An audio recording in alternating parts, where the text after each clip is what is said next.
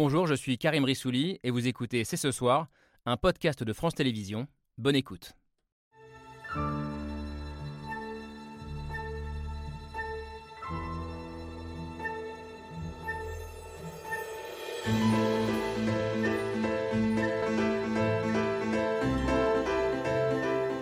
Bonsoir à toutes, bonsoir à tous, bienvenue sur le plateau de C'est ce soir. Le Caire, Istanbul, Tunis, Rabat, mais aussi Washington, Berlin, Londres ou encore La Haye.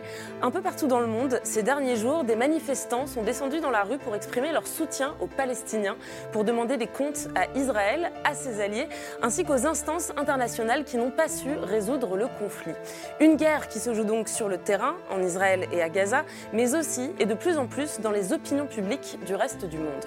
Alors pour gagner la guerre, faut-il d'abord gagner la bataille de l'opinion? La rue peut-elle être plus forte que l'ONU qui a échoué hier encore à adopter une résolution pour condamner le conflit? Les opinions publiques peuvent-elles peser sur les diplomates, infléchir les rapports de force pour aller vers la paix ou pour polariser encore un peu plus le monde? C'est ce soir, c'est parti. Et c'est parti avec Arthur Chevalier. Salut Arthur. Salut Camille. Alors les opinions publiques du monde entier vont-elles jouer un rôle crucial dans la suite de ce conflit? C'est la question qu'on va se poser ensemble ce soir et notamment avec vous, Jean-Paul Chagnolo. Bonsoir. Bonsoir.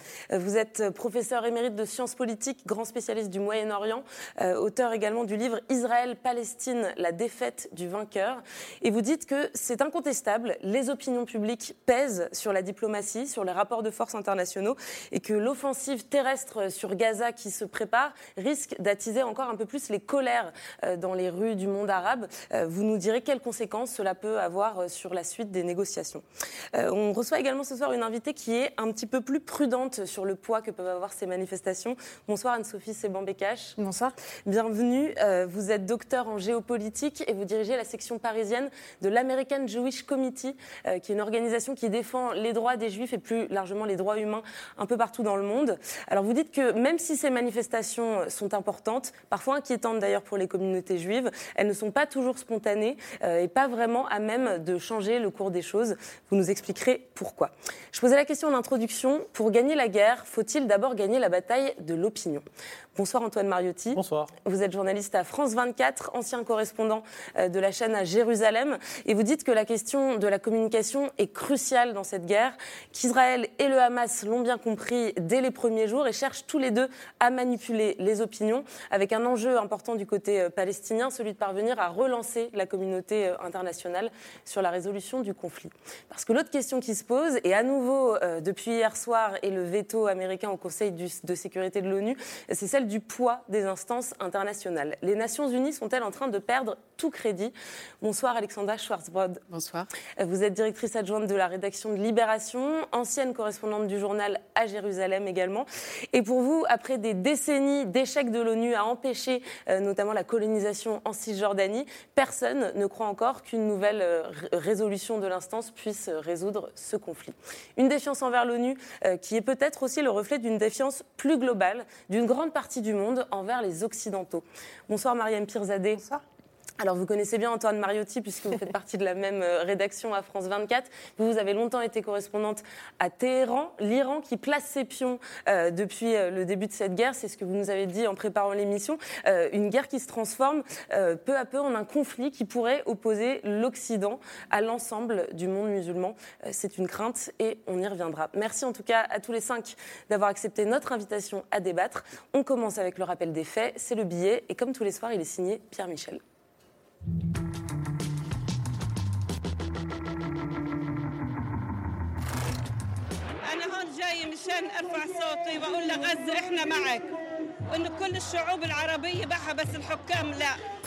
Des nuées de drapeaux palestiniens en Syrie, des milliers d'Égyptiens qui bravent l'interdiction de manifester. À Casablanca, à Amman, à Tunis.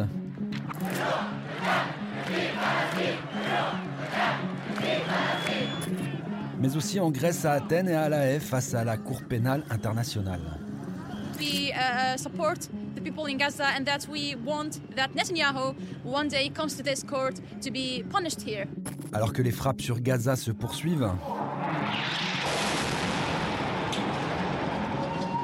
Partout, l'opinion publique réagit, partout jusqu'aux États-Unis. Ils sont américains, ils sont juifs, ils demandent le cessez-le-feu, contestent le soutien sans faille et le voyage hier en Israël de Biden. Biden's visit to Israel today is shameful and abhorrent. President Biden, open your eyes. Look at the devastation in Gaza. Il l'a pourtant dit dans l'avion à son retour. I, I was very blunt about the need to support getting humanitarian aid to Gaza. D'un côté, Biden plaide pour une aide humanitaire, de l'autre, les États-Unis votent contre une résolution brésilienne à l'ONU qui condamnait les attaques contre les civils et appelait justement à une pause humanitaire. Colleagues, the United States is disappointed this resolution made no mention of Israel's rights of self-defense. Les États-Unis étaient les seuls à s'y opposer. 12 votes in favor, one vote against, two abstentions. Ce qui n'a pas manqué d'être souligné. Только что мы с вами стали свидетелями очередного проявления лицемерия и двойных стандартов наших американских коллег. Bon, c'est la Russie qui le dit, mais il n'y a pas qu'elle qui le dit. 面对不断升级的紧张局势，安理会要倾听广大阿拉伯国家和巴勒斯坦人民的呼声，在停火止战、保护平民、 En cause donc les États-Unis, mais plus largement l'Occident, son double discours et ses postures morales. وين العالم؟ وين الناس؟ وين وين الام اللي بتقول انه في طفل فلسطيني وفي العالم؟ وين حقوق الانسان؟ وين امريكا تتكلم عن حقوق الانسان؟ والدول العظمى تتكلم عن حقوق الانسان؟ هاي في غزه يجي يتفرج بيصير في غزه. C'est une partie de la communauté internationale qui vacille face au désastre de Gaza.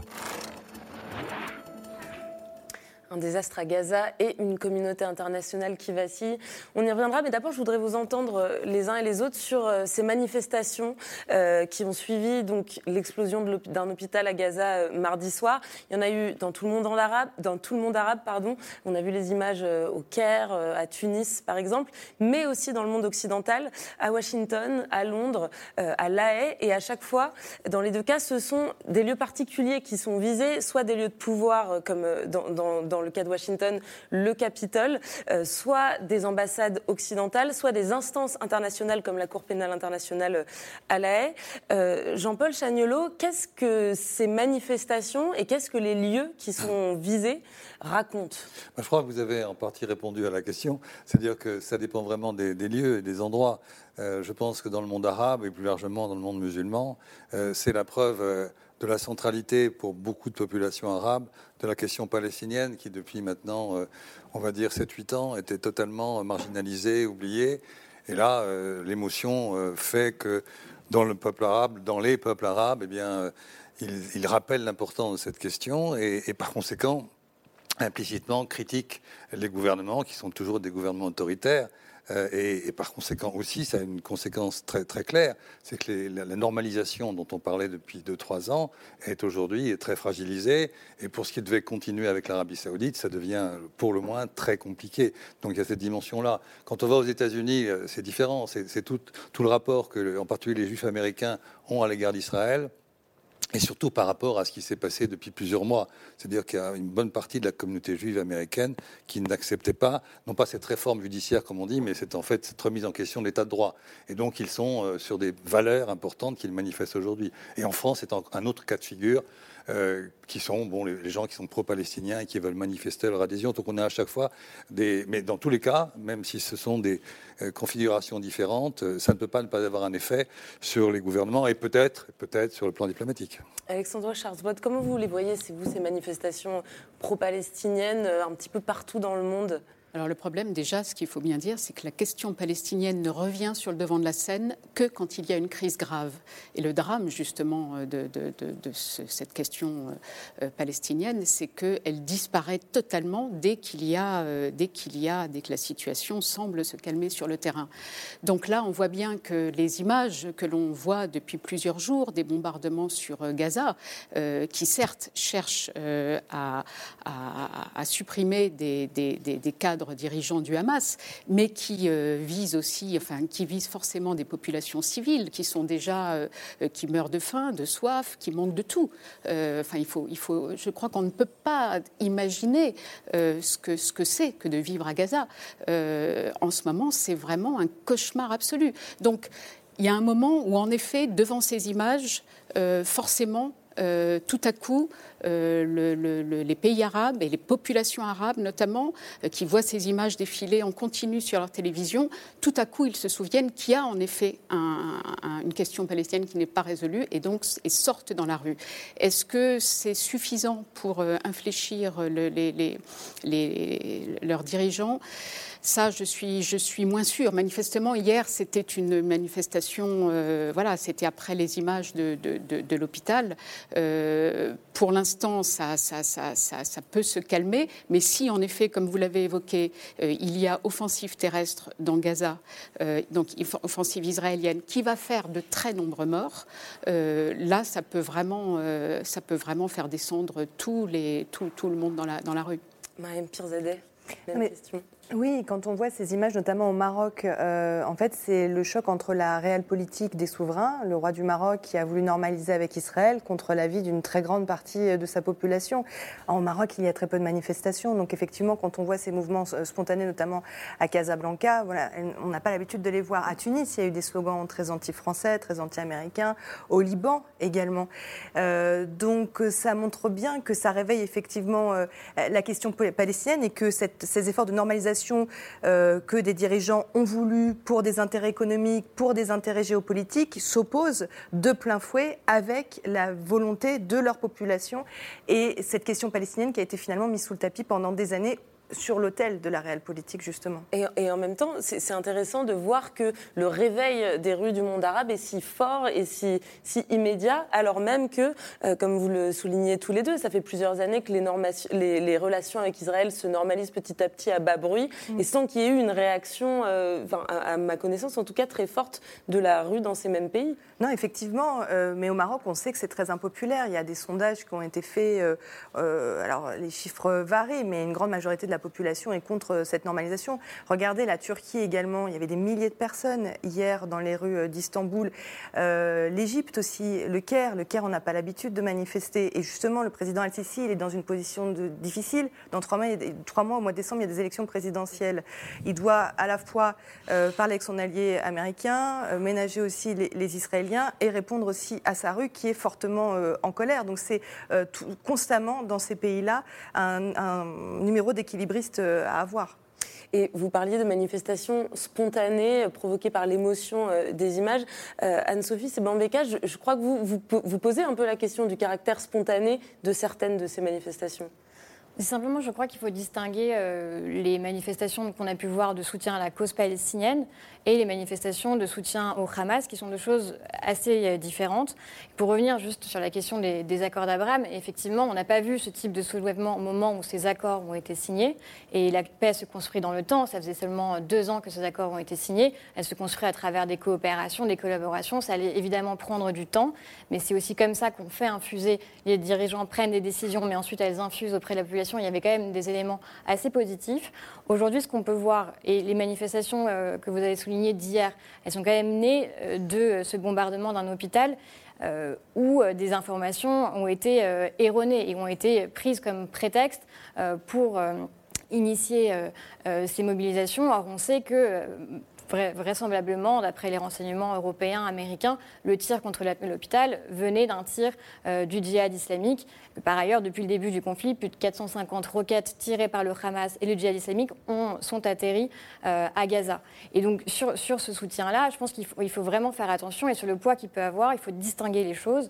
Évidemment qu'il y a des populations arabes qui soutiennent la cause palestinienne, si c'est ça la question, on le sait depuis des décennies, et ça a été, on le sait aussi, un chiffon rouge agité par de nombreux euh, dirigeants arabes euh, pour, masquer d'autres problèmes que pouvaient connaître euh, leur pays. Mais on a vu aussi des choses très dangereuses. Une synagogue qui a brûlé à Tunis, une synagogue qui a brûlé dans le sud de l'Espagne, où là, il faut faire très attention et être très vigilant, très vigilant à la violence qui peut, qui peut ressortir de tout ça. Vous voulez réagir, Alexandre Schwartz Oui, je voulais juste réagir à ce que vous aviez dit, à ce que vous avez dit sur le, le fait que les accords d'Abraham, finalement, c'était quelque chose de très positif qui se déroulait parfaitement bien. Le problème, c'est que les accords d'Abraham, donc conclus entre l'Arabie saoudite et Israël, passer totalement par pertes et profits euh, le sort des Palestiniens. C'est-à-dire Pas du tout. C'était l'objectif des négociations entre les États-Unis et l'Arabie saoudite. L'objectif final était la résolution du, du- du- pense du que les- conflit israélo-palestinien avec des concessions demandées à Israël, des concessions demandées aux États-Unis, aux uns et aux autres, et on était très proche d'un Avec accord. le gouvernement et, et par ailleurs, les de accords Benjamin qu'on- Netanyahou, ça m'étonnerait que, les accords, que les con- de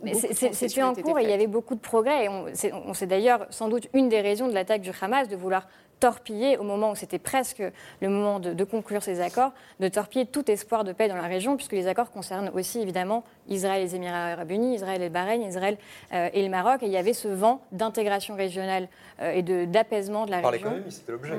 Oui, évidemment, par l'économie, mais pas que. Il y avait d'autres échanges qui commençaient à se, à se nouer. Ouais, le Maroc a obtenu quand même d'Israël qui reconnaisse le Sahara occidental, qui était euh, l'une à des fait. conditions aussi pour cette Tout à fait. Et le forum du Negev, qui est le forum qui est né des accords d'Abraham, devait se tenir au Maroc. Et, le- et la diplomatie marocaine a joué un rôle d'ailleurs important pour remettre à l'agenda de ce forum le conflit israélo-palestinien. On a fait un élément de négociation avec euh, les Israéliens. Ça pouvait jouer un rôle. euh, En fait, Je, je- je- je viens vers vous dans un instant. Je voudrais juste entendre Antoine Mariotti et, et recentrer peut-être le débat sur le réveil, on va dire, des opinions publiques euh, Mais par rapport arabes. au réveil, justement, et je rebondis sur ce que vous dites sur les accords d'Abraham, il faut rappeler déjà que les accords d'Abraham, ce sont des accords entre Israël et des pays avec lesquels Israël n'a jamais été en guerre. Ce ne sont pas des accords avec euh, le Liban, par exemple, parce que là, ce serait une vraie avancée, et notamment sur la question palestinienne.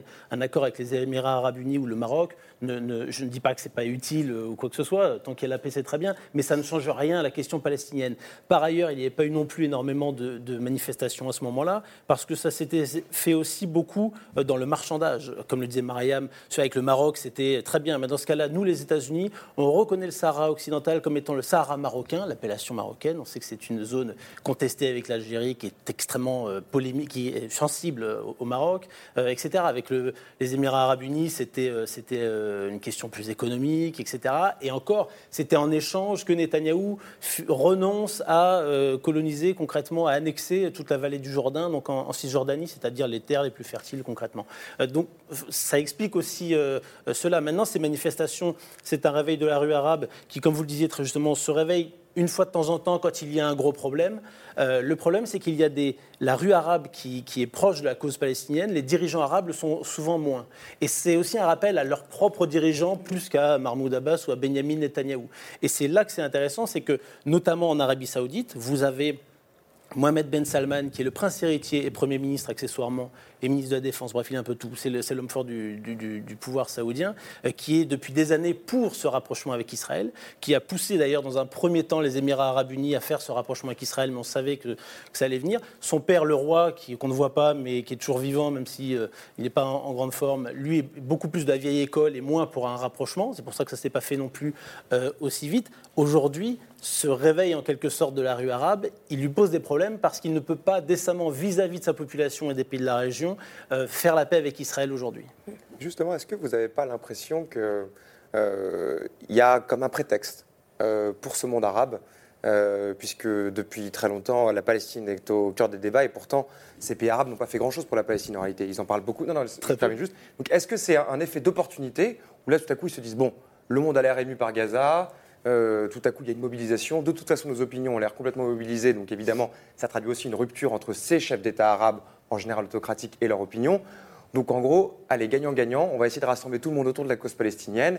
Et on fait largement fi, effectivement, de ce qui s'est véritablement passé avec cet hôpital à Gaza. On gagne la guerre de l'information et on se reconstitue par rapport à l'Occident en fonction de ça. Est-ce que c'est, ça peut pas être lu comme ça aussi?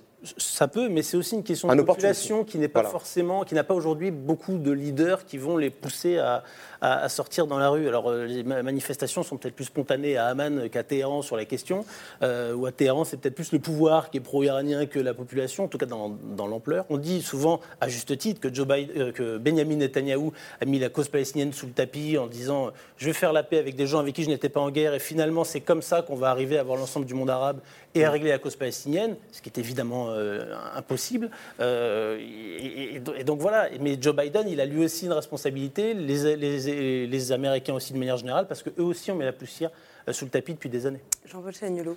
Oui, deux, trois choses. La première, c'est que lorsqu'on parle de manifestation au moment des accords d'Abraham, ça n'a pas de sens. Ça n'a pas de sens. On n'imagine pas une manifestation dans les Émirats arabes unis. C'est même pas concevable. Euh, il y a un million d'habitants, euh, plus 9 millions d'étrangers. Euh, la notion même de manifestation n'existe pas. Pour Bahreïn, c'est la même chose. Quant au Soudan, le, Soudan a été dans une situation absolument catastrophique de guerre civile. Donc là aussi, ça n'a pas de sens. Donc on n'est pas eu de manifestation à ce moment-là. c'est normal.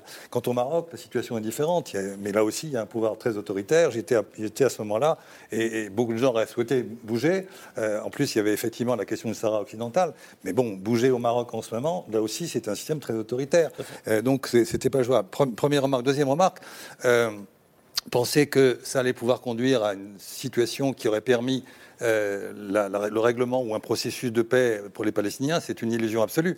le, point de départ de tout ça, il faut le rappeler, c'est le plan FAD euh, en, 2002 de la Ligue arabe. J'en rappelle en un mot le, principe, c'était que la Ligue arabe disait oui, nous allons euh, reconnaître ou normaliser avec Israël, avoir des relations diplomatiques avec Israël, à la condition qu'Israël reconnaisse toutes les résolutions des Nations Unies et par conséquent la création État palestinien. Bon, ça c'était le plan FAD qui a été réitéré au moment où il y avait les navettes, on l'a déjà oublié, euh, avec John Kerry au moment d'Obama, c'est-à-dire en 2013-2014.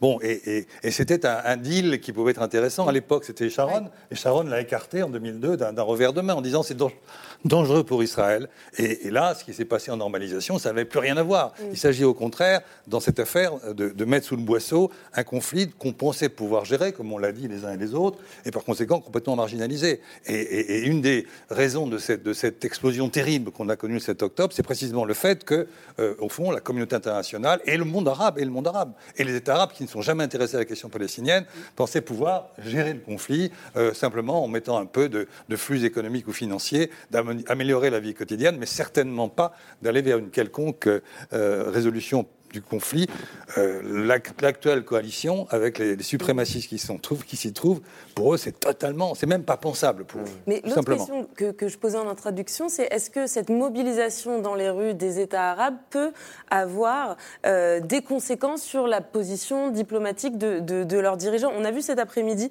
euh, deux pays, l'Égypte et la Jordanie, qui sont des États arabes qui ont normalisé leurs relations avec Israël depuis, depuis bien longtemps, qui ont publié un communiqué et, et qui ont rejeté ensemble, je cite, la politique de punition collective à travers le siège, la fin imposée et le déplacement forcé euh, des habitants de Gaza. Mariam Pirzadeh, est-ce que, est que les mots euh, de l'Égypte, de la Jordanie auraient été aussi durs à l'égard d'Israël s'il n'y avait pas eu des mobilisations importantes de la part de leur population? Oui, les mots et les actes. Ils ont quand même annulé euh, une visite de Joe Biden en Jordanie. Voilà, il, est allé, il était dans l'avion vers, vers Tel Aviv. C'est quand même un camouflé pour le, pour le président américain. Donc effectivement, quand on voit la mobilisation à Amman, on a plutôt dans l'imaginaire collectif, la Jordanie est plutôt, euh, voilà, comme le disait Antoine, euh, ce sont des pays qui ont sont plus ou moins pacifiques avec Israël, mais cette rue d'Aman qui, se réveille, euh, c'est des images qu'on n'a pas l'habitude de, voir. Oui, forcément, ça, se parachute sur leur propre politique. Ils ont aussi leur opinion euh, à, convaincre, et c'est vraiment ce que je disais. Cette politique, on, parlait, euh, là, on a évoqué l'Iran. L'Iran, par exemple, c'est totalement différent, et c'est à contre-arbours totalement de ce qui se passe. Les manifestations pour la cause palestinienne, ce sont des manifestations qui ne sont pas spontanées, à la différence des autres dans, le, dans monde arabo-musulman qui sont téléguidés euh, par le régime. Et on voit des actes de courage, notamment dans les stades de foot, où on entend des insultes quand un drapeau palestinien est sorti. Et justement, euh, donner son soutien euh, plutôt contre le Hamas ou contre les Palestiniens, c'est aussi une manière de montrer son rejet Du, régime. Mais le régime iranien, si on peut dire un mot, ressort renforcé de cette séquence parce que les Iraniens, le régime iranien, que fait-il pour les Palestiniens? Pas grand-chose. C'est effectivement un élément de langage. Euh, ça fait partie de l'ADN de ce régime euh, de vouloir défendre la cause palestinienne, mais finalement, il n'y a pas grand-chose euh, qui est fait. Donc oui, pour répondre à votre question initiale, pardon, je suis partie, j'ai pris des, petits, petites rivières détournées.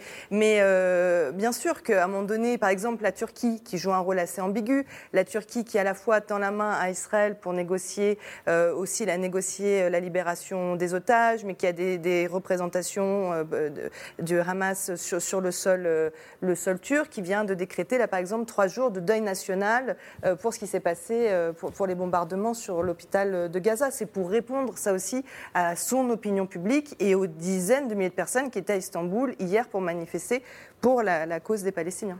Anne-Sophie.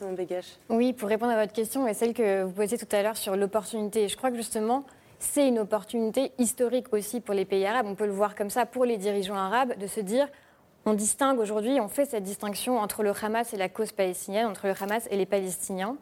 Et effectivement, euh, ce que craignent aujourd'hui le plus les dirigeants arabes, c'est que cette crise déstabilise leur pays, déstabilise leur société, que des groupes islamistes déstabilisent euh, en utilisant cette cause-là. Et je crois que c'est une opportunité justement historique pour les pays arabes de jouer ce rôle-là, pour les dirigeants, de parler aussi à leur population, de distinguer la lutte contre le Hamas, qui est une organisation terroriste islamiste, les mêmes qui menacent dans certains de ces pays, qui sont des régimes autoritaires. Attention, hein, je ne suis pas en train de défendre ces régimes du tout, mais, euh, de, porter cette parole-là, de faire cette distinction qui, en, réalité, est dans l'intérêt de tous ces pays. L'Égypte, la Jordanie, qui sont effectivement en état de, paix avec, euh, Israël et le rôle évidemment de l'Iran, qui est très craint par ces États-là. Et c'est d'ailleurs une des raisons aussi stratégiques, on ne l'a pas évoqué, mais des accords d'Abraham.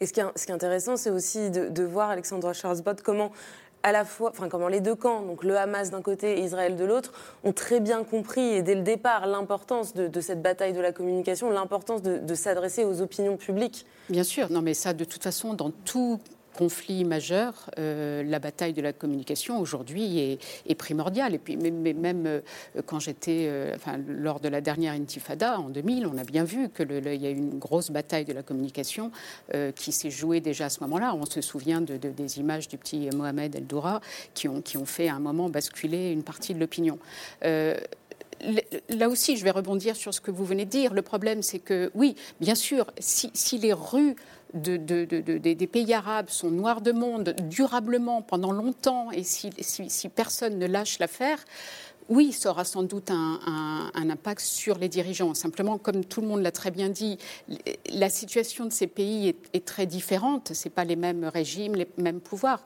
Et, surtout, ce, que, vous disiez, c'est peut-être l'occasion de faire, de, faire, de faire la paix, ou en tout cas d'essayer. Oui, mais il faut aussi qu'Israël euh, le, le veuille. Or, pour l'instant, le gouvernement, pour l'instant, le, gouvernement d'extrême droite de, de Benjamin Netanyahou n'envisage pas du tout, du tout euh, de régler euh, la question palestinienne, et notamment, et ça je continue, euh, je, l'avais dit sur ce plateau et je le redis aujourd'hui, la colonisation est vraiment une, quelque chose qui corrompt toute, toute la société israélienne, totalement. Euh, c'est quelque chose, rien ne sera possible tant que le gouvernement euh, israélien euh, maintiendra la colonisation de la Cisjordanie. Rien ne sera possible. Donc, si vous voulez, oui, bien sûr, les, dirigeants des pays arabes, les, populations arabes, peut-être qu'ils ils auront un moment, ils verront bien qu'il faut bouger. Mais il faut bouger avec quelqu'un. Pour l'instant, ça ne peut pas être le gouvernement de Benjamin Netanyahou. C'est impossible. Alors, ce qu'on peut espérer, ce qu'on peut espérer de cette tragédie absolue qu'a été le 7 octobre, le massacre perpétré par le Hamas le 7 octobre, ce qu'on peut espérer, c'est que, euh, on voit bien, Benjamin Netanyahou est totalement discrédité, euh, c'est que ce gouvernement d'extrême droite composé de suprémacistes et de, fous furieux, il faut bien le dire, euh, tombe et que quelqu'un, mais le problème c'est qui, et quelqu'un émerge qui et, quelqu'un émerge surtout à la tête de l'autorité palestinienne, parce que ça aussi c'est un problème. C'est que là on parle beaucoup du Hamas, mais qu'est-ce qui a, fait que le Hamas est fort? C'est que l'autorité palestinienne est inexistante, avec un président qui est en fin de course, qui est totalement discrédité auprès de son propre peuple. Et notre envoyé spécial, Guillaume Gendron, qui était à Ramallah hier, le raconte bien que les, manifestants euh, manifestaient autant contre, euh, contre Israël que contre l'autorité palestinienne. Et ça, c'était le cas, la même chose en 2000, quand j'y étais. Et donc ça, c'est un vrai problème. Donc vous voyez, il faut bien prendre en compte qu'il y a tellement de problèmes à régler. C'est faisable. Moi, je refuse de désespérer. C'est faisable. On peut démanteler les colonies en Cisjordanie. On peut voir arriver un, un homme ou une femme enfin courageux à la tête d'Israël, qui prennent enfin des décisions difficiles, et on espère aussi un homme ou une femme courageux à la tête de l'autorité palestinienne. Mais il y a un boulot considérable qui ne se réglera pas en quelques semaines. Jean-Pierre Chagnolo. Oui, il y, a, deux choses, ou trois même peut-être. D'abord, d'un mot pour ce qu'on a évoqué tout à l'heure, la communauté internationale, depuis Donald Trump, si on prend une date, ce serait, parce qu'on va revenir un peu sur le Conseil de sécurité, il y a une résolution fondamentale quelques semaines avant l'arrivée de Trump, et on pourrait se servir de cette résolution qui est un peu oubliée alors qu'elle est essentielle, elle reprend toutes les précédentes. Donc il y a, cette, indifférence, euh, on l'a évoqué, de la communauté internationale. Mais je voudrais revenir sur, le Hamas et sur, ce gouvernement d'extrême droite. On souhaite, beaucoup disent, euh, le Hamas, ce n'est pas la cause palestinienne. Et on pourrait évidemment, euh, j'allais dire, le, le- vouloir, l'espérer, tout ce que vous voudrez, compte tenu de ce qui s'est passé le 7 octobre. Mais la réalité n'est pas là. La réalité, c'est que le Hamas, aujourd'hui, c'est un acteur qui est complètement inséré dans la question palestinienne, dans la cause palestinienne, qu'on le veuille ou non. Euh, moi, je ne le veux pas, et on est beaucoup à pas le vouloir, mais c'est une réalité. Et si on, éradique même partiellement, pas complètement, ça n'a pas de sens, qu'est-ce qui va se passer? Il y aura d'autres organisations, peut-être encore plus radicales, si toutefois c'est possible, mais il faut arrêter avec ça. Euh, ce sont des gens qui sont depuis 40 ans ancrés dans la société palestinienne. Et en ce qui concerne les- suprémacistes, les suprémacistes et, et cette extrême droite. En Israël, vous avez des courants, comme d'ailleurs en Palestine, des courants qui s'opposent au Hamas, bien entendu, mais ils sont affaiblis. Et ils ont été affaiblis largement par la communauté internationale. Mais si on revient à Israël, les, gens, cette partie des, des, Benvir, des Smotrich, d'où ils viennent? Quelle est la mouvance idéologique? C'est la même mouvance que ceux qui ont ass- assassiné Rabin en, novembre 1995. C'est cela. Le ministre israélien qui était. Bien sûr, Rabin. Et Rabin, c'était le personnage qui, a- qui a- qui aurait pu faire la paix. Il a été assassiné par, par cette mouvance-là. Cette mouvance-là, elle était très marginale à l'époque. Aujourd'hui, ils sont non pas au pouvoir, mais ils participent au pouvoir et ils ont un, un rôle clé dans la coalition. Donc on a cette espèce de contradiction énorme que les uns et les autres, euh, ce sont des, des acteurs qui ne veulent pas du processus de paix. Et puis un dernier mot. Qui a torpillé Oslo? Euh, C'est un, le Hamas, en faisant des attentats terroristes en 95-96, et deux, c'est Netanyahou, quand il arrive au pouvoir en 96, de très peu, hein, de d'un pour cent, il dit cette phrase extraordinaire. Oslo est le problème, pas la solution. Ils ont tous les deux torpillé Oslo. Et ce sont ont eux qui nous amènent. Oslo, aujourd'hui, voilà, et ce sont qui nous emmènent aujourd'hui dans cette situation absolument mortifère. Et cette contradiction, malheureusement, il n'y a qu'une communauté internationale forte qui pourrait la dépasser, c'est-à-dire un Conseil de sécurité dont vous avez rappelé vous-même euh, tout à l'heure l'impuissance. Tout à fait, et on va y arriver dans un tout petit instant, mais je voudrais revenir quand même encore un petit peu sur les- le poids que peuvent ou ne pas avoir les opinions publiques internationales. On a parlé de- des rues euh, dans le monde arabe, on n'a pas parlé encore des manifestations qui sont déroulées euh, dans, le monde occidental. Or, il y en a eu, euh, notamment à Berlin, hier soir, manifestation assez violente qui s'est terminée avec le 60, plus de 60 policiers qui ont été blessés, plus d'une centaine d'interpellations. Et puis, en France, il y a eu des tentatives de manifestations en soutien aux Palestiniens, mais qui ont pour l'instant tout été interdites. Justement, je voulais vous montrer des images d'Emmanuel Macron, euh, qui a été interpellé euh, cet après-midi, c'était sur les bords de Seine, par des jeunes. Euh, C'est filmé par euh, nos confrères du Média Brut, qui lui demandent pourquoi ils n'ont pas le droit de manifester euh, en soutien à la Palestine. Ceux qui manifestent, vous, vous pensez qu'on est pro-Hamas alors qu'on n'est pas pro-Hamas non, non, pas du tout. Je vais vous dire franchement. D'abord, ça a été interdit au début. Parce que. euh, Parce que votre ministre intérieur ne veut pas. Non, mais je, je- je vous donne ma position en toute sincérité. Un, je pense qu'il y avait un délai de décence, il y avait eu une attaque terroriste, c'était pas bon.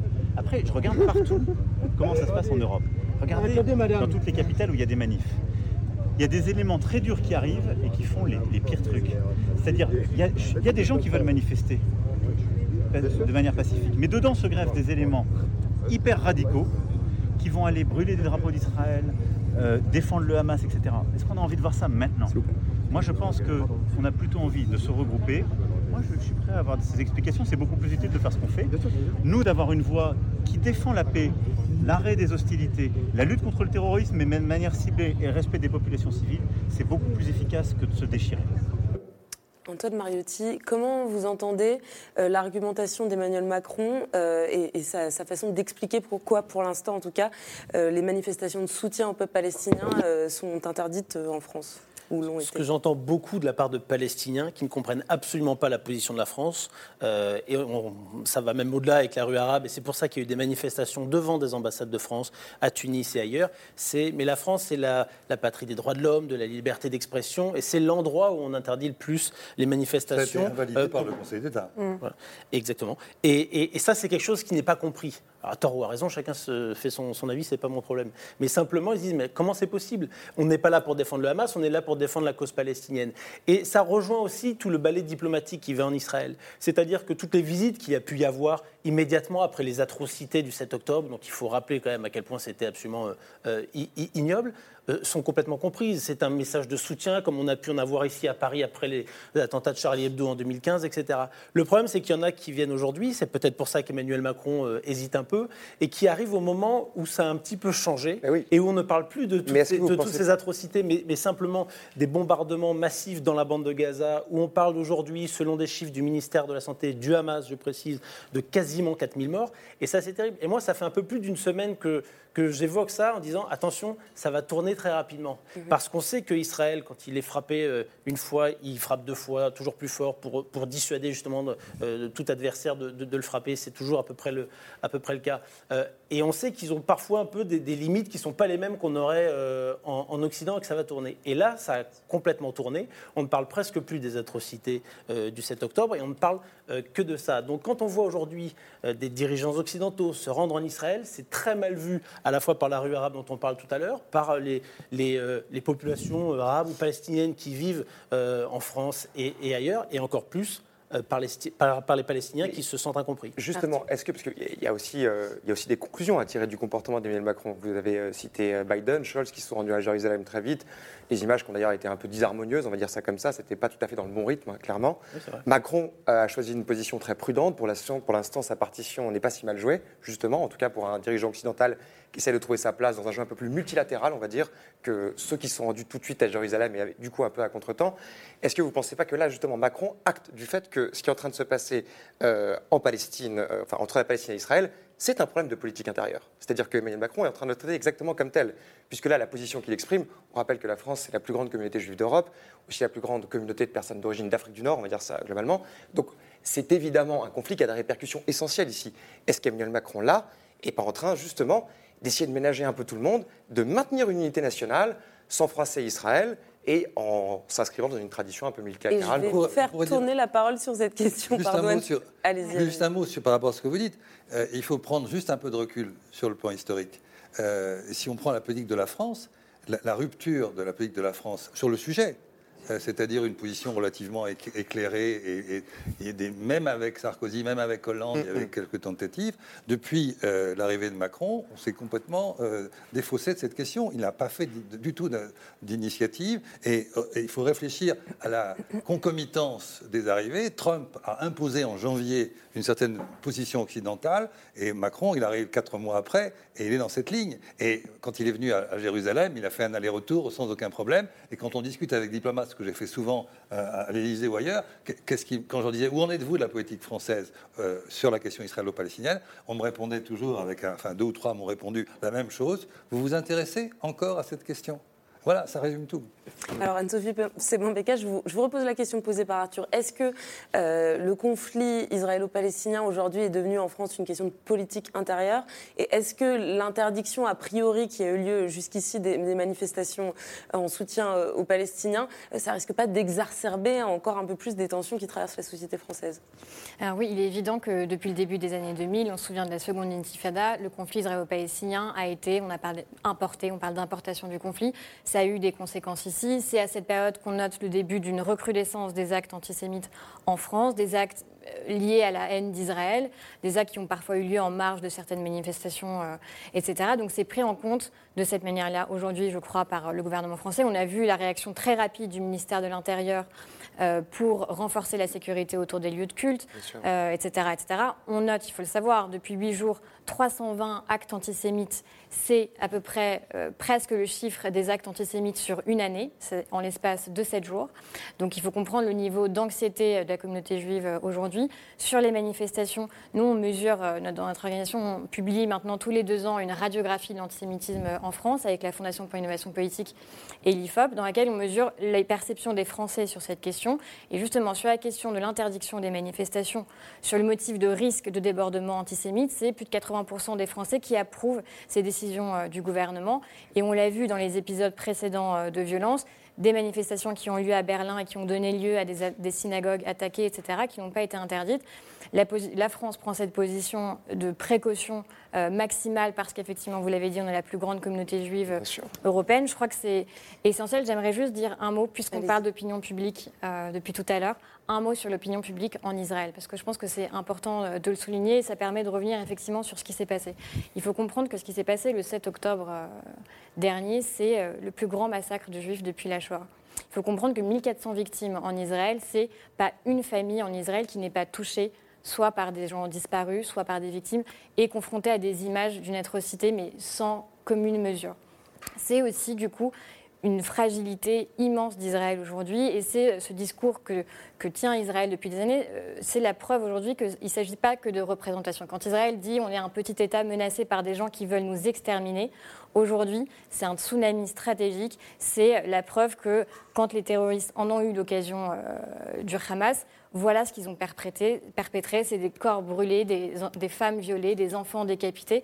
Donc la réaction, enfin je veux dire la demande de, des Israéliens aujourd'hui, c'est effectivement cette réponse qui est une réponse qui consiste à neutraliser aujourd'hui le Hamas. Et on ne peut pas comprendre l'enchaînement des événements sans avoir aussi ça en tête et ce qui est attendu et la réponse qu'apporte aujourd'hui euh, le gouvernement israélien à sa population. Et, pour nos téléspectateurs et téléspectatrices que ça intéresse, je renvoie à notre émission de jeudi dernier euh, qui était consacrée justement à la société israélienne et, à l'opinion publique israélienne. Antoine Mariotti, vous étiez avec nous. Et, je reviens quand même un, petit instant sur, le, début de, votre réponse sur l'interdiction, Marianne Pirzadeh, d'un certain nombre de manifestations pro-palestiniennes euh, au motif de risque de débordement antisémite, comme cela vient d'être expliqué. Mais est-ce que finalement, ces interdictions-là, elles ne participent pas à renforcer ce sentiment qu'on entend beaucoup euh, du côté du camp palestinien d'un deux poids, euh, deux mesures, ou en tout cas d'une différence de traitement au sein des sociétés occidentales entre les drames qui sont vécus côté israélien et les drames qui sont vécus côté palestinien? Oui, bien sûr. Et d'ailleurs, les manifestations qui ont été interdites ont eu lieu euh, place de la République. Donc effectivement, cette crainte de débordement, nous, à France 24, on a envoyé une équipe pour, voir ce qu'ils disaient. Alors c'est assez euh, disparate, mais il y a quand même des slogans euh, qui font bah, il faut dire ce qui est, l'apologie du terrorisme et l'apologie du Hamas. Il y a une grande majorité qui était pour défendre les Palestiniens avec des drapeaux des Palestiniens. Donc bien sûr, et ça renforce aussi peut-être un sentiment de stigmatisation dans une certaine couche de la population française. On parle de la plus grande communauté juive euh, euh, en Europe. On, a aussi l'une des plus grandes communautés euh, musulmanes qui s'identifient à cette cause palestinienne.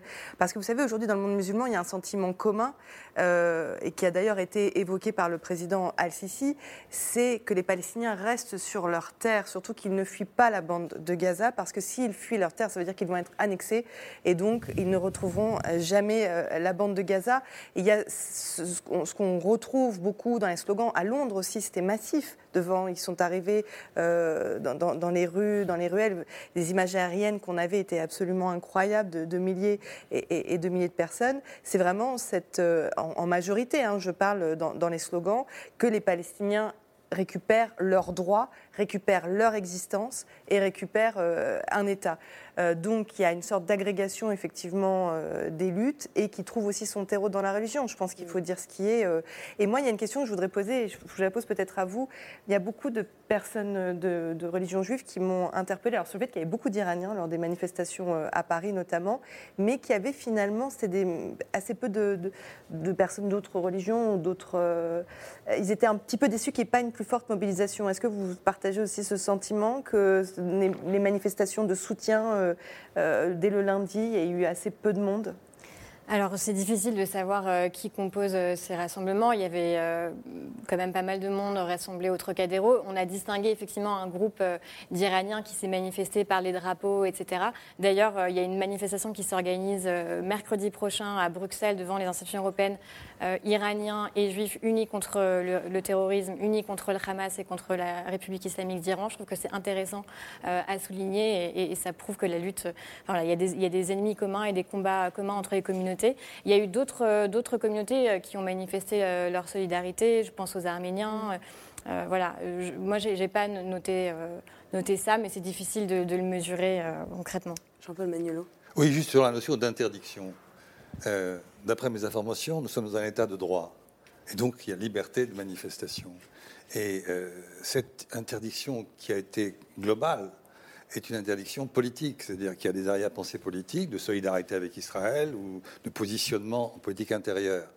Résultat des courses, le Conseil d'État a invalidé cette position et a dit c'est aux préfectures de, de décider. Et voilà. Et donc effectivement, s'il y a effectivement, et c'est très possible, des menaces, s'il y a des menaces à l'ordre public, eh bien effectivement, il faut ici ou là euh, interdire la manifestation. Mais prendre une décision globale comme ça, c'est évidemment une mesure politique qui est, à mon avis, euh, avec beaucoup d'effets pervers et, très contre-productif. Enfin, il n'empêche quand même qu'on a, on a multiplié les forces de police devant les synagogues à Paris. Oui, C'est quand mais même, ça- non, ce que je veux dire, ce que je veux dire, c'est que c'est quand même assez frappant qu'un conflit entre Israël et la Palestine, enfin on va appeler ça comme ça, hein, voilà, euh, traduise immédiatement dans les 24 heures. Je, comprends que ce soit très anxiogène pour une communauté religieuse, Mais- Euh, et donc je pense que la réaction du président, enfin la réaction du gouvernement, elle venait aussi bah, d'un devoir de sécurité à l'endroit de la communauté juive Oui, aussi. mais il faut Sauf aussi rappeler qu'elle qu'on est vient- en alerte attentat après- Exactement. Par ailleurs, il y a eu un attentat. Mais non, mais sauf qu'elle vient après. si vous voulez. Moi, je pense que s'il y a des menaces, en particulier contre la, la- la- la communauté juive, évidemment, il faut prendre des Ah, mesures immédiatement. Là-dessus, il n'y a pas de Mm. question, il n'y a pas de discussion. Ce que je veux dire, c'est que si on globalise un peu, euh, il aurait été plus intelligent de le faire au, au coup par coup. Et puis surtout, euh, il ne faut pas oublier, comme je l'ai évoqué, que la politique étrangère de, Macron sur le sujet a été complètement neutralisée. Il a vraiment pris aucune initiative. Donc il redécouvre la question israélo-palestinienne aujourd'hui euh, de la pire des façons. Et c'est ça qu'il faut prendre en compte. Et ça, c'est très dommage que notre politique ex- extérieure depuis des années ait été si effacée, mais vraiment effacée. Et ce qui va se passer maintenant, c'est que par rapport à ce qu'on évoquait sur les opinions publiques arabes, la voix de la France, à laquelle je tiens, comme sans doute beaucoup, dans cette région, c'est important, même si elle n'a pas les moyens toujours d'imposer les choses, il y a une voix de la France. Bah, cette voix de la France, que vous le vouliez ou non, elle va être très largement affaiblie. Et ça, je le regrette profondément. Alexandra Schwarzbott, sur ce sentiment euh, d'un deux poids, deux mesures qui traverse à la fois euh, les opinions publiques du monde arabe et aussi, euh, on en parlait, les, les- les sociétés occidentales, est-ce que c'est pas précisément un sentiment euh, qui soit juste ou non, mais qui est très dangereux pour la suite des événements? Ah ben bien sûr, mais bien sûr, c'est très dangereux. Euh, mais je pense que c'est à la fois très important. On peut vouloir protéger les, les- les- les- les synagogues, et c'est en effet, il fallait le faire tout de suite, tout en autorisant des, des- des- des gens à manifester contre le, le- le- le bombardement de populations civiles à Gaza. L'un n'empêche pas l'autre. Il faut arrêter de- de- de- d'antagoniser tous ces sujets. Euh, il faut bien comprendre que, que, voilà, quand, quand des gens devant leur télé voient ce qui se passe en ce moment à Gaza, comment ne peuvent-ils pas réagir? Et Oui, encore oui, une fois, vous avez souligné ce qui s'est passé le mais 7 octobre est quelque chose de monstrueux moment. et tout le monde, tout le monde était, était sidéré et il y a eu, une- il y a eu et, et tout le monde a eu envie de, de- de se révolter contre ça, bien sûr. mais ça n'efface pas, oui, ça oui. n'efface pas non plus ce qui se passe. Euh, d'accord, mais c'est pour ça que c'est une question de, moment, de séquence et de différenciation encore entre le Hamas et le conflit israélo-palestinien et la cause palestinienne. C'est-à-dire les appels à manifester le 8 octobre, quand ce qui s'est passé, c'est ce que je viens de décrire tout à l'heure, un crime contre l'humanité d'une violence inouïe. Là, les appels à soutenir la cause palestinienne, qu'est-ce que ça veut dire concrètement? Et on le sait qu'il y a eu des précédents par ailleurs, en 2014, en marge de ces manifestations. Ce n'étaient pas des manifestations pacifiques pour la résolution du conflit, une solution à deux États. C'est des, des programmes, mais c'est 10 jours maintenant. l'attaque de la synagogue de la Roquette, c'est des magasins juifs attaqués à Sarcelles, etc. Donc il y a une question de différenciation des causes, des moments. Demain, quand on reparlera euh, du conflit israélo-palestinien, d'une possible résolution, qu'il y ait des manifestations pour la cause palestinienne, ce n'est pas du tout un sujet, ça ne doit pas l'être. Mais aujourd'hui, on parle d'une réponse de la légitime défense d'Israël à se défendre contre une attaque terroriste, la plus grande de son histoire et la plus euh, barbare depuis la Shoah. Et cette, réponse, d'ailleurs, elle est soutenue dans sa légitimité par la communauté internationale, par les États-Unis, par les Européens. Donc je pense qu'il faut distinguer, et si on veut être constructif, il faut mener cette distinction euh, de manière très, très rigoureuse. Mariam Pisandé, vous vouliez réagir Oui, non, mais ça fait 12 jours que maintenant ces attaques monstrueuses ont, été commises euh, en Israël. Tout le monde en parle ici. Je veux dire, ça a même infusé dans notre sphère politique. Regardez, la gauche est en train d'exploser euh, euh, avec des divergences sur juste qualifier ou non le Hamas d'organisation de résistance ou une organisation terroriste. Donc, euh, tout le monde en parle, tout le monde euh, revoit ces images, ces images anxiogène. Euh, et je pense que le bombardement de l'hôpital de Gaza euh, il y a deux jours a été un, est, un tournant en fait. Là, on attaque à ce qu'il y a de plus sacré, aux enfants, aux, familles. On voit ces images absolument abominables. On a des images qui arrivent de Gaza où là, les habitants de Gaza en sont à boire l'eau de la mer, à boire l'eau salée. On a diffusé un, un reportage aujourd'hui, un sujet parce qu'on ne peut pas aller euh, dans la bande de, de Gaza pour se rendre compte de ce qui se passe réellement, où il y avait une maman qui disait, je suis obligée de faire les biberons de mon fils avec de la poudre de lait et de l'eau salée. Donc c'est ce qui se passe, c'est universel, ça touche chacun d'entre nous et forcément ici, ça nous touche. Donc je pense qu'effectivement, dans un état de droit, dans, l'état, dans, ce pays qui est le pays des droits de l'homme, qui se revendique en tout cas comme tel, comme la liberté euh, d'expression, il faut aussi que cette colère que cette, euh, cette, euh, cette, euh, ce, ce, ce, sentiment anxiogène puisse s'exprimer aussi pour ceux qui sont touchés euh, par les images qu'ils voient. Euh, et on peut être à la fois touché par, par les bombardements à Gaza et par ce qui s'est passé aussi le 7 octobre en Israël. Et est-ce que cette, cette colère... Les responsables sont les mêmes, en l'occurrence. L'attaque de l'hôpital, non, le bombardement à Gaza, oui, oui, depuis, le 8 mais octobre. Celui qui a déclenché l'émotion hier, c'est cette, cette, frappe atroce mmh. sur un hôpital dont les responsables Mais regardez, sont les mêmes. Aujourd'hui, sont, aujourd'hui, même si la Cour pénale internationale, même si les grandes instances internationales, dans une enquête indépendante, euh, indiquent que c'est bien le djihad islamique qui a frappé euh, l'hôpital de Gaza, il y a une désolée de le dire, mais il y a une majorité de personnes qui ne le croiront pas de toute façon, parce que effectivement, cette bataille de, de la communication, euh, est remporté pour l'instant euh, par, par, par, le Hamas et, et, et l'opinion publique. D'accord, mais ne soyons pas faites. Enfin, voilà, non, non, bien sûr. Moi aussi, je veux rester comme échange, je veux rester positive. De toute façon, si il y avait une offensive terrestre, ce regard et, et cette, cette, rage va, va se décupler. C'est d'ailleurs une, sûr. sans doute, des raisons pour lesquelles Biden a, a sans doute expliqué qu'il ne fallait pas faire les erreurs euh, qu'eux-mêmes ont commis mmh. par le passé et que la loi du talion n'a jamais été une stratégie militaire et moins encore une stratégie politique et qu'il faut faire autre chose. Sinon, on va exactement dans cette direction qui est parfaitement mortifère. Et au bout du compte, j'ai entendu des Israéliens me dire on va aller jusqu'au bout. Et quand je leur demandais jusqu'au bout de quoi, ils étaient incapables de le savoir. Personne ne le sait, si ce n'est un, espace de chaos mortifère où tous se retrouveront sous les cendres. Voilà ce qui, ce qui nous attend si on a cette direction-là. S'il n'y a pas à nouveau une prise en compte de la diplomatie, vous évoquez le Conseil de sécurité, si pour cette fois-ci, par rapport à cette tragédie, il n'y a pas un Conseil de sécurité qui se réveille et quelques-uns, dont Macron par exemple, peut-être se réveiller, eh bien, on ira dans cette direction. Et ça, c'est terrible pour tout le monde. Mariam parlait des erreurs du 11 septembre qu'a en effet évoqué Joe Biden. Il faut quand même rappeler que euh, Benjamin Netanyahu se précipite un peu dedans jusqu'à utiliser le vocabulaire de George W. Bush il y a 20 ans. Il nous parle d'axe du mal aujourd'hui, de ce genre de choses. Il ne condamne pas les attaques du Hamas. Il condamne les attaques du Hamas Daesh, Daesh. C'est écrit noir sur blanc dans tous les communiqués. On sent qu'il y a une volonté de ne pas avoir de retenue. Et comme s'il y avait besoin de ça. On en a parlé maintes et maintes fois, ce qui s'est passé cet octobre est tellement abominable, il n'y a pas besoin d'en faire plus pour, pour ça. Une parenthèse, micro-parenthèse sur, sur l'eau salée, euh, l'eau salée qui est polluée à Gaza, qui est archi polluée parce que depuis des années, la bande de Gaza n'a pas les moyens qu'il faut pour pouvoir euh, traiter l'eau et que toute la pollution repart dans l'eau. Donc c'est absolument euh, ignoble. On m'a souvent dit, va dans ce restaurant de poisson, il est super, je me suis toujours abstenu parce que vraiment c'est terrible. Et pour répondre à, la question que vous posiez tout à l'heure, je pense que oui, Emmanuel Macron, en effet, il joue sur cette question de politique intérieure, évidemment. Qu'il essaie de faire au mieux, j'ai pas de doute. Euh, qu'il y arrive, je n'en suis pas certain. Est-ce que quelqu'un d'autre y arriverait J'en suis pas certain non plus. Parce qu'il faut jouer sur tous ces tableaux en même temps, c'est extrêmement compliqué.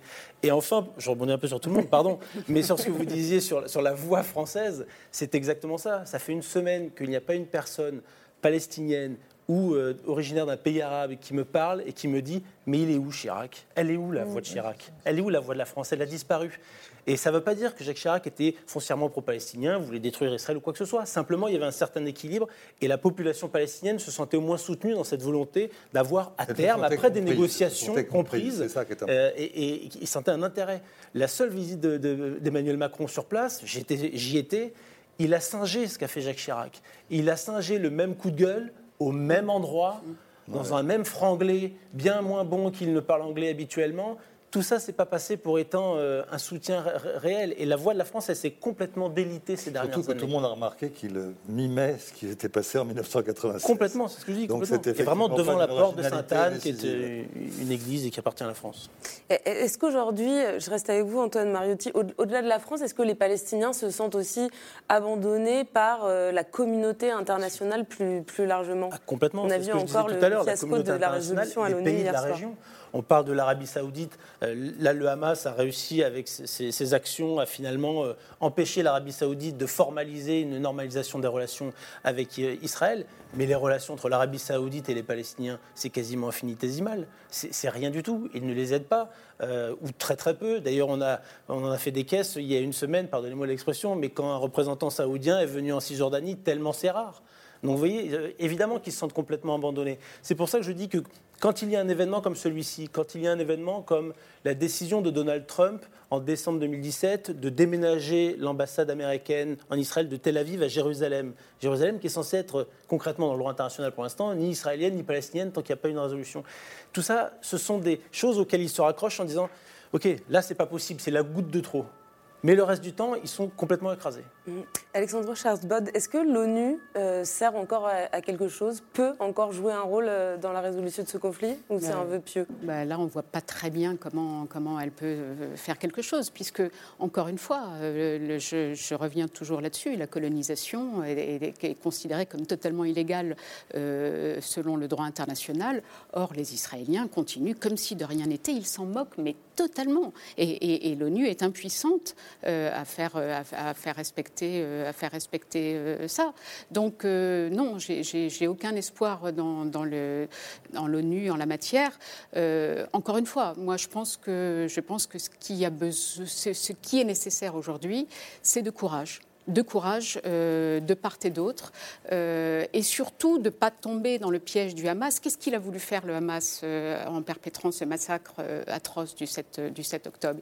Il a voulu tuer tout espoir de paix à long terme, non pas seulement euh, le- les, accords d'Abraham, euh, euh, ça c'est du court terme, mais à très long terme, en semant dans l'esprit de tout le monde euh, l'envie de se venger, de venger ses, ses- parents dans, dans 10 ans, dans 20 ans, et donc semer cette, cette, cette envie de, de- terreur pour, sur le long terme. Et c'est ça qui est terrible. Et, et- ce qu'il faudrait, c'est pour ça que le, le- maître mot, c'est le courage, que les dirigeants ne tombent pas là-dedans, que les dirigeants ne tombent pas là-dedans et, essayent bah, de se mettre autour d'une table et de prendre des décisions qui peut-être ne seront pas, euh, qui seront sans doute très difficiles, euh, mais, mais, mais pour essayer justement de ne pas laisser infuser cette envie de vengeance et de haine euh, qu'a semé le Hamas euh, dans, l'esprit des gens et que, et que sèment les bombardements, les bombardements israéliens aussi. Que croyez-vous que pensent ces enfants qui voient leur- le-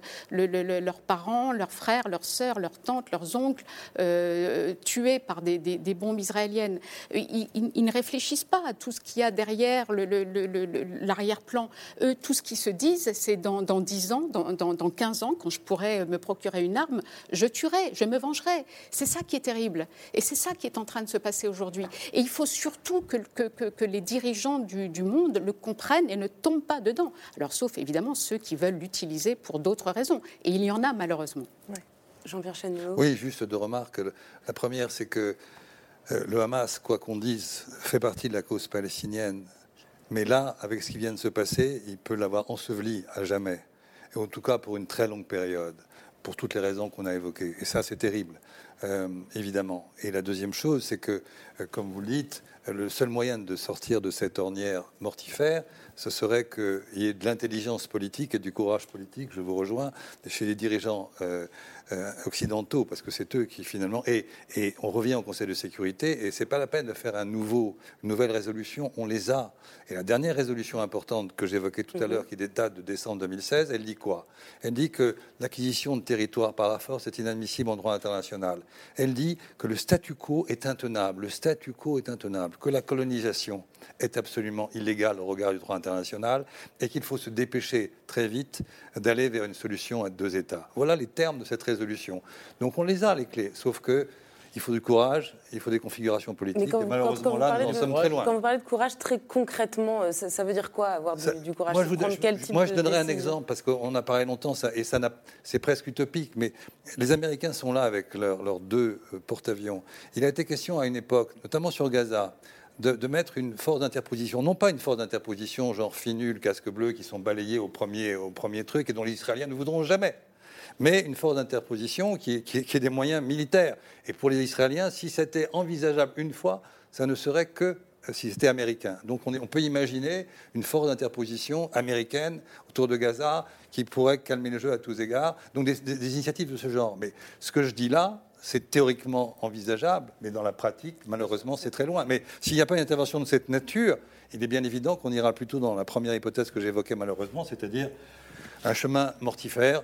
On va aller jusqu'au bout. Au bout de quoi? Au bout de rien. C'est-à-dire au bout d'un moment où, tout recommencera et où les gens qui ont été aujourd'hui dans ce malheur, quand ils ont 15 ans ou 10 ans, eh bien, reproduiront tout ça dans quelques années. Voilà, voilà l'avenir, sauf s'il y a de l'intelligence politique. Alors nous faisons un appel à l'intelligence et au courage politique de nos dirigeants occidentaux. Antoine Monetti, rapidement, je vous ai Et la pour rebondir sur le courage, il y a des Israéliens et des Palestiniens. On sait que tant qu'il y aura Mahmoud Abbas et Benjamin Netanyahou, ça n'avancera pas aussi depuis des années. Juste pour finir, pardon. Bien sûr, Mais c'est aussi le courage notamment des États-Unis. Et pour revenir sur la, la résolution dont vous parliez de décembre 2016, il faut quand même se rappeler que c'est Barack Obama qui non pas l'a votée, mais a accepté qu'elle soit votée en s'abstenant, et le dernier mois de son administration. Donc en termes de courage, il n'y en a pas eu du tout, même du côté de Barack Obama, qui était un peu plus euh, favorable. Donc c'est là aussi, et ça répond à la question sur l'ONU, qui ne sert à rien très concrètement pour faire euh, simple et court aujourd'hui, parce que l'ONU finalement ce sont des nations. Et dès qu'il s'agit de quelque chose qui peut gêner un peu Israël, on voit qu'il y a un blocage ferme de veto euh, des États-Unis, à commencer par la résolution d'hier, qui était quand même assez équilibrée, qui condamnait les crimes de guerre, à commencer évidemment par la prise d'otages, etc. Simplement, les États-Unis ont dit non parce que ça, n'écrit pas le droit à la défense d'Israël, alors que c'est déjà dans le droit international. Si c'est déjà dans le droit international, pourquoi y a-t-il besoin de la rajouter encore une fois? Donc vous voyez, le courage, il est, de tous les côtés, et on voit bien que malheureusement, on en, on manque partout. Et le seul moment où il y a eu une intervention, c'était où il y a eu vraiment quelque chose. Il y avait deux personnages historiques, Rabin, pour, euh, qui, avait, qui a eu le courage. Ce courage l'a emmené, euh, L'a tué, euh, a été tué. En. Et, et Arafat. Et C'était à ce niveau-là de personnage charismatique qu'on peut faire euh, une négociation. Il y a des tentatives moindres avec Olmert, par exemple. Non, mais c'était- et, et malheureusement, Abbas, c'était un, 2008, mais bon. un- Olmert Tabas, ça n'avait pas la même. Mais là, on, sûr. a- on avait ce, ce moment-là, et c'est un moment malheureusement qui, qui a conduit au naufrage que chacun connaît. Et qui paraît bien lointain aujourd'hui. Anne-Sophie, c'est bon, Oui, simplement trois remarques. D'abord, de qui, euh, de qui le Hamas est l'ennemi principal L'autorité palestinienne. Je pense que ça, on est tous d'accord pour se le dire. C'est-à-dire que le Hamas a déclaré une guerre à mort à l'autorité palestinienne lorsqu'il a pris le pouvoir euh, dans la bande de Gaza. Donc déjà, quand euh, la communauté internationale, et notamment la France, le rôle que pourrait jouer la France, c'est soutenir l'autorité palestinienne. C'est lui l'interlocuteur dans le cadre du processus de paix. Les soutenir, ça veut dire quoi? Ça veut dire à la fois peut-être euh, les comprendre, mais aussi les considérer comme des, acteurs responsables. Et donc, ça veut dire aussi demander aux uns et aux autres de faire cette distinction entre le Hamas et les Palestiniens. Il faut que l'autorité palestinienne condamne ce qui s'est passé et l'attaque du Hamas contre les populations israéliennes. Il faut aussi vous parler de, de, euh, de- de ces pauvres Palestiniens qui vivent à Gaza et qui, et qui voient ce qui se passe et qui vivent dans la haine. Il y a aussi toute la question de l'incitation à la haine. Et ça, je crois que les, les- les- les- Occidentaux doivent aussi avoir ce courage de, de pointer du doigt les responsabilités de l'autorité palestinienne dans l'incitation à la haine pour les enfants. si- je- je- juste Ouais, sur le, sur- sur- enfin, voilà, vous dites qu'il faut renforcer l'autorité pa- palestinienne. Si j'ai bien suivi ce qui s'est dit depuis le début de l'émission, euh, j'ai entendu qu'elle représente plus grand chose pour une majorité de Et puis il faut, et Palestiniens. puis, il faut arrêter, il faut pour arrêter avec la- l'incitation à la haine. Je veux dire que l'incitation à la haine, bien sûr, mais elle vient de partout. Et elle vient en particulier de ce qui se passe aujourd'hui. Comment voulez-vous que, acteurs- mais comment en- en voulez-vous que dans en- une en situation où on est bombardé acteurs, euh, et qu'on voit ses parents bousillés, et comment voulez-vous alors arrêter cette, idée d'incitation à la haine? Ce n'est pas l'autorité palestinienne qui fait ça, c'est une situation globale. Et quand on Mais est dans le malheur, les manuels quand on scolaires. est dans Il faut le avoir le malheur courage de regarder les manuels scolaires. Il faut, Mais il faut avoir vous- le vous par- cou- vous partez d'un- bon, Mais bien, ok. alors, ensuite, ma deuxième remarque, je finirai sim- simplement avec mes, mes quelques remarques. Ma deuxième remarque, j'ai entendu parler euh, des termes de, de revanche, de- d'une réponse israélienne qui serait trop, euh, euh, trop importante, etc. par rapport à la situation. Là, je crois encore qu'il faut, il faut revenir sur ce qui s'est passé et il faut, euh, il, il faut euh, euh, appliquer à Israël le même, euh, le- les, les mêmes considérations qu'on appliquerait à n'importe quel autre pays qui ferait face à une telle attaque. Par 2500 terroristes qui vivent dans un territoire qui est aux portes d'Israël.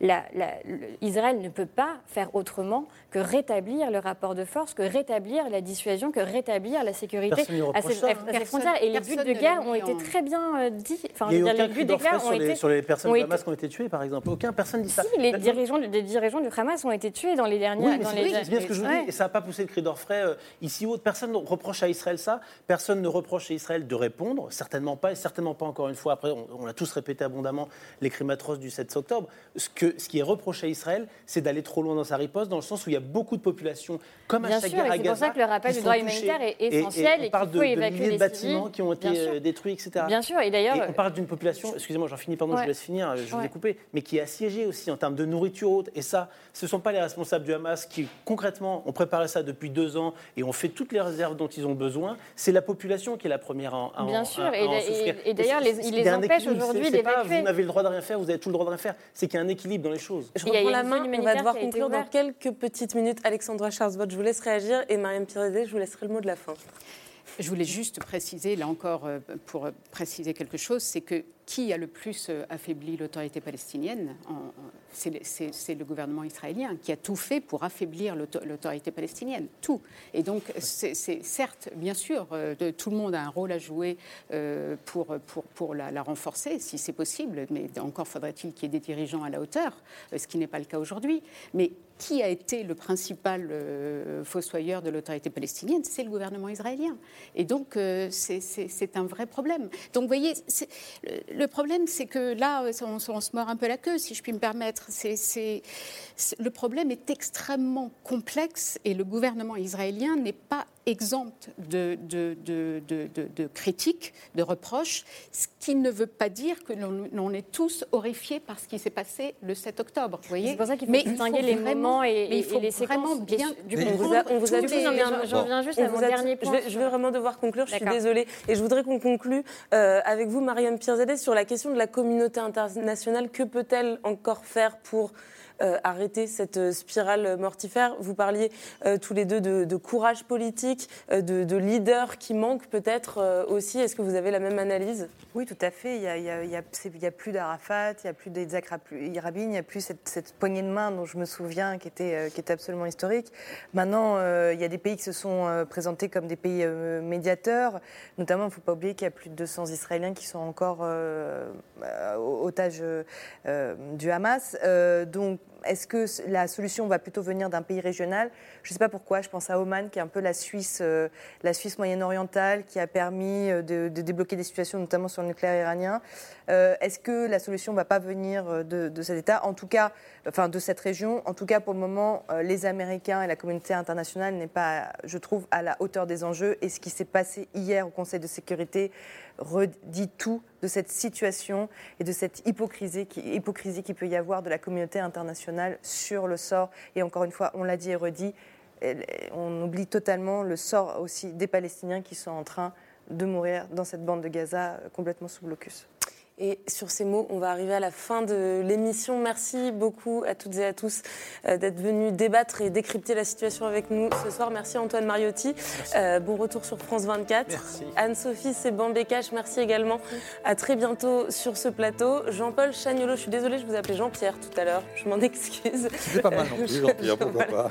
je, je renvoie à nouveau euh, vers votre essai Israël-Palestine, euh, la défaite du vainqueur paru chez Actes Sud. Merci beaucoup d'être venu débattre euh, ce soir. Mariam Pirzadeh, merci. On continue également à vous suivre sur France 24 et j'en profite aussi pour citer le titre de votre livre paru il y a quelques années, Quand l'Iran s'éveille. C'est aux éditions de La Martinière. Et enfin, merci Alexandra Schwartzbrod. Vous, on vous lit dans les colonnes de Libération. Et je revois également à votre trilogie euh, de romans Balagan, Adieu Jérusalem, Les Lumières de Tel Aviv. C'est aux éditions Rivage. Arthur, euh, on se retrouve la semaine prochaine. C'est ce soir revient dès lundi en deuxième partie de soirée. Merci à vous de nous avoir suivis toute cette semaine. Et si vous avez des émissions à rattraper, sachez que vous pouvez aussi le faire en podcast puisque c'est ce soir est disponible sur toutes les plateformes audio. Voilà, c'est dit. Bonne fin de semaine à tous. Salut.